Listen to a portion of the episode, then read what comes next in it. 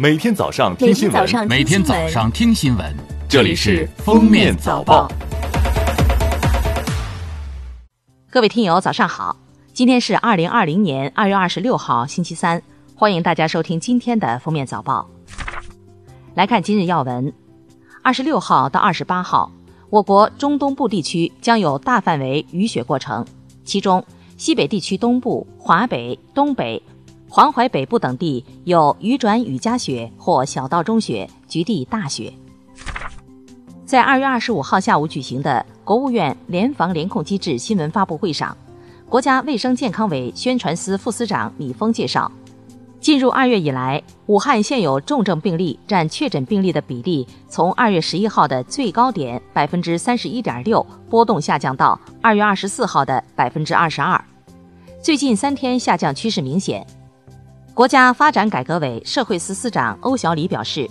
各地疫情发展态势不尽相同，如果仍以省级单位开展防控工作，会影响防控工作的效果，也影响各地经济发展。因此，除北京、湖北以外的地区，将以县级为单位划分为低、中、高风险地区。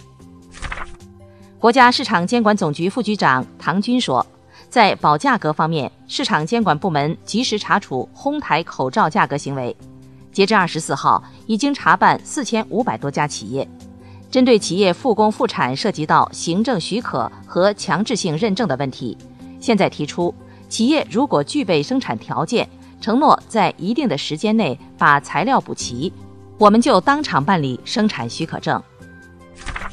对群众和企业反映强烈的不作为、乱作为、简单粗暴以及过度执法等问题，建立完善举报投诉处理机制，及时转送有关执法机关进行处理。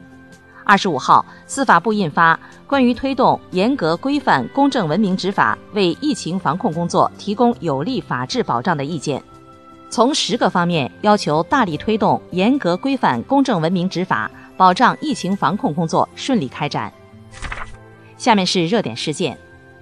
二月二十四号，四川资阳新增新冠肺炎确诊病例一例，患者唐某某由疑似病例转为确诊病例。据安岳县官方微博消息，患者唐某某集中隔离后，当地先后八次对他的呼吸道标本进行核酸检测，结果均为阴性，但双肺外带膜玻璃影未明显改善。其后，医院根据临床症状和实验室检测结果确诊。目前，该患者在资阳市第一人民医院接受隔离治疗。二月二十四号，北京发布关于进一步明确在商务楼宇内办公单位防疫要求的通告，要采取有效措施降低办公人员密度，保障到岗员工办公间距不小于一米，每人使用面积不小于二点五平方米，要安排员工分流乘坐电梯。乘坐人数不超过电梯轿厢最大容量的百分之五十，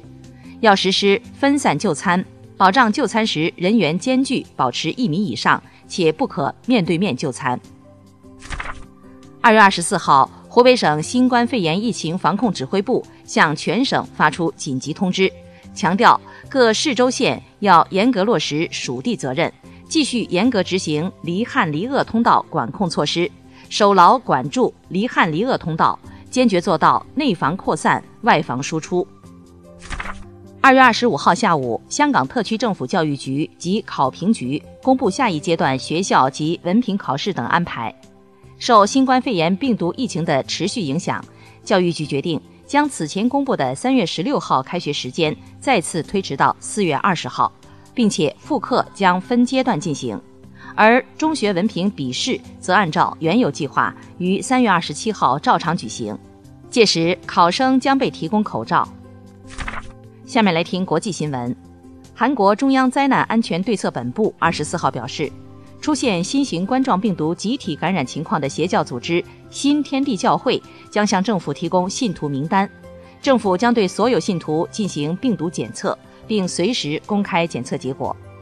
中央灾难安全对策本部表示，新天地教会总计二十一点五万人，这可能不是最终数据，准信徒不会列入信徒名单。世界卫生组织总干事谭德赛二十四号强调，尽管意大利、伊朗和韩国等地新冠肺炎确诊病例陡增，令人十分担忧，但目前疫情仍未构成大流行病。谭德赛解释说，世卫组织在判断是否使用“大流行病”一词描述疫情时，要对病毒传播的地理范围、所引发疾病严重程度以及对整个社会的影响等进行持续评估。